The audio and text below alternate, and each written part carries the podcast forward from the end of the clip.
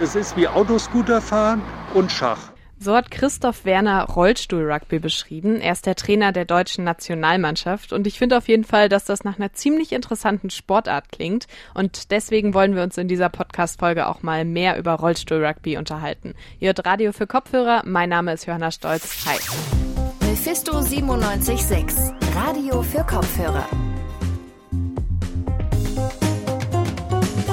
Am Dienstag, also dem 24. August, starten in Tokio ja die Paralympischen Spiele. Und es gibt verschiedene Disziplinen, zum Beispiel eben Tischtennis, Schwimmen, Sitzvolleyball oder eben auch Rollstuhlrugby. Und klar, wie der Name schon verrät, wird Rollstuhlrugby natürlich im Rollstuhl gespielt.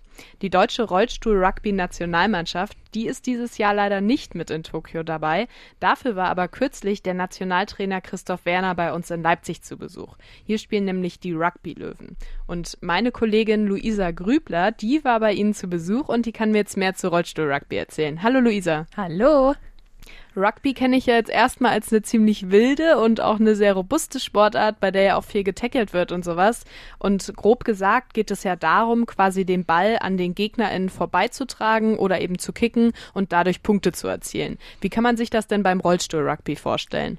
Ich habe bisher noch kein Fußgängerinnen-Rugby gespielt, also noch nicht, aber Rollstuhl-Rugby ist auch eine ziemlich wilde Sportart und die groben Regeln, die erklärt uns am besten mal Cheftrainer Christoph Werner. Gespielt wird auf dem Spielfeld Basketballgröße. Auf diesem Spielfeld ist an der Grundlinie extra aufgeklebt eine Verteidigungszone, ähnlich wie man es vom Rugby kennt. Durch diese Zone muss man durchfahren, um einen Punkt zu erzielen.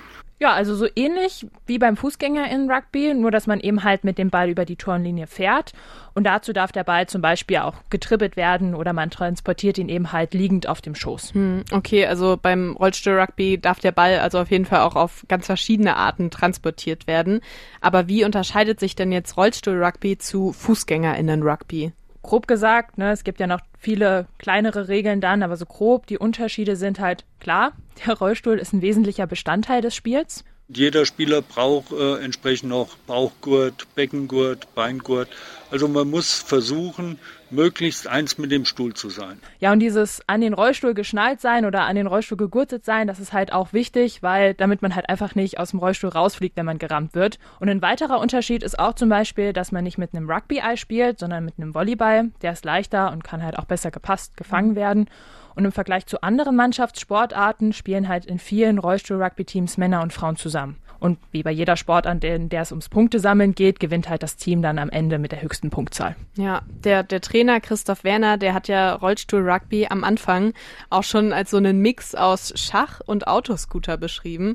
Und beim Autoscooter geht's ja auf jeden Fall auch manchmal ein bisschen wilder zu. Man stößt gerne mal aneinander. Ist das beim Rollstuhl-Rugby ähnlich? Ja, genau so ist es. Die SpielerInnen fahren halt ständig ineinander, um sich halt so am Weiterfahren zu hindern oder um sich zu blockieren, weil man möchte ja dem die gegnerischen Punkte vermeiden. Und man muss sich halt auch eine Taktik überlegen. Und da sind wir halt beim Schach, oder es ist halt so ähnlich wie beim Schach, weil man muss halt drüber nachdenken, was könnte mein Gegner, meine Gegnerin vorhaben, was mache ich als nächstes, was ist mein nächster Zug. Genauso. Und das ist ja wie beim Schach auch, da ja. muss man ja auch überlegen. Ja, also es geht quasi auch natürlich auch um dieses vorausschauende Denken und dass man natürlich irgendwie auch immer so alles im Blick haben muss, wo die anderen SpielerInnen auch gerade sind wahrscheinlich. Ich habe jetzt hier gerade mal einen Blick auf deine Hände geworfen. Alle Finger sind noch dran, keiner ist eingequetscht. Wie war es denn für dich mal, Rollstuhl-Rugby mitzuspielen? Ja, ich bin zu den, den Rugby-Löwen gefahren und ich hatte, ich hatte richtig Bock, das mal auszuprobieren. Und da gibt's ja auch extra so Sportrollstühle und ich saß halt noch nie in so einem Sportrollstuhl drin, ne? Und deswegen war ich halt super neugierig, wie ist es denn damit rumzufahren? Ich stelle mir das jetzt auch gerade ganz schön schwer für dich vor. Also eigentlich doppelt schwer, weil erstens, du hast ja eben schon gesagt, du hast ja auch noch nie Rugby gespielt. Und dann äh, saßt du ja wahrscheinlich auch das erste Mal im Rollstuhl und musstest erstmal irgendwie klarkommen, wie du am besten dich damit fortbewegst, ne? Ja, genau so war es. Also ich muss auch ehrlich sagen, ich war halt am Anfang auch ein bisschen überfordert, so, weil ich halt, ich muss ja erstmal lernen, wie lenke ich mit dem Rollstuhl, wie bremse ich damit ab, so, einfach damit ich nicht versehentlich irgendwie eine Person umfahre oder gegen die fahre oder gegen eine Wand donner oder so. Und ich wusste halt auch nicht, wen muss ich blockieren, was soll ich überhaupt machen und dann muss ich auch noch den Ball fangen und jemanden zuwerfen und das waren halt einfach so viele Eindrücke, die da auf mich reingeprasselt sind. Aber die Leute dort, die waren halt auch super nett und haben mir immer zugerufen, was ich machen soll und haben mir Sachen erklärt. Und ja, trotz dieser Überforderung war es halt einfach mega gut. Es hat riesig viel Spaß und Freude gemacht und auch so dieses Rasen durch die Halle. Oh, es ist, es ist großartig. Mhm. Aber es ist halt auch super anstrengend, ne?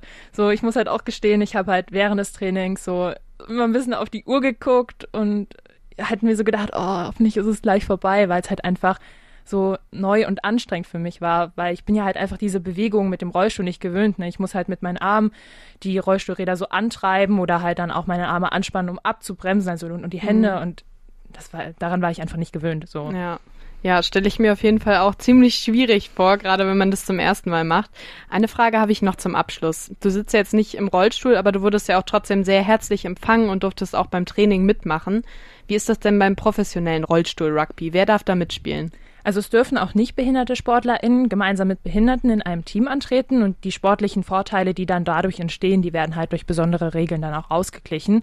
Und die Rugby-Löwen haben ja auch gesagt, dass sie es halt auch total schön finden, wenn auch Leute vorbeikommen und das einfach mal ausprobieren, diese Sportart kennenlernen und halt auch den Rollstuhl, den Sportrollstuhl, ja, sich damit beschäftigen, den kennenlernen und gegebenenfalls auch Berührungsängste dadurch loswerden. Cool, dann danke dir auf jeden Fall für den Einblick, Luisa. Sehr gerne. Ja, wenn ihr jetzt selber vielleicht auch mal Lust bekommen habt, nach der Folge Rollstuhl Rugby auszuprobieren, dann müsst ihr auf jeden Fall keine Berührungsängste haben. Die Rugby-Löwen, die freuen sich, wie gesagt, auf jeden Fall, wenn ihr mal vorbeischaut. Und die Website von den Rugby-Löwen, die haben wir euch auch nochmal in den Show Notes verlinkt. Ja, und damit sind wir jetzt langsam am Ende vom Podcast angekommen. Wenn ihr noch mehr von uns wollt, dann schaut gerne mal auf unseren Social Media Kanälen vorbei. Wir haben Facebook, Instagram, Twitter und YouTube und heißen da Mephisto976. Ansonsten kann ich euch auch noch unsere Website ans Herz legen. radiomephisto.de heißt die und da könnt ihr auch noch mal ausgewählte Beiträge nachlesen. Am Ende will ich mich natürlich auch noch bei meinem Team bedanken. Das bestand diese Woche aus Sonja Garan und Luisa Grübler. Ja, und damit verabschiede ich mich jetzt. Ich wünsche euch noch eine schöne Woche und bis zum nächsten Mal. Ciao. Mephisto 976, Radio für Kopfhörer.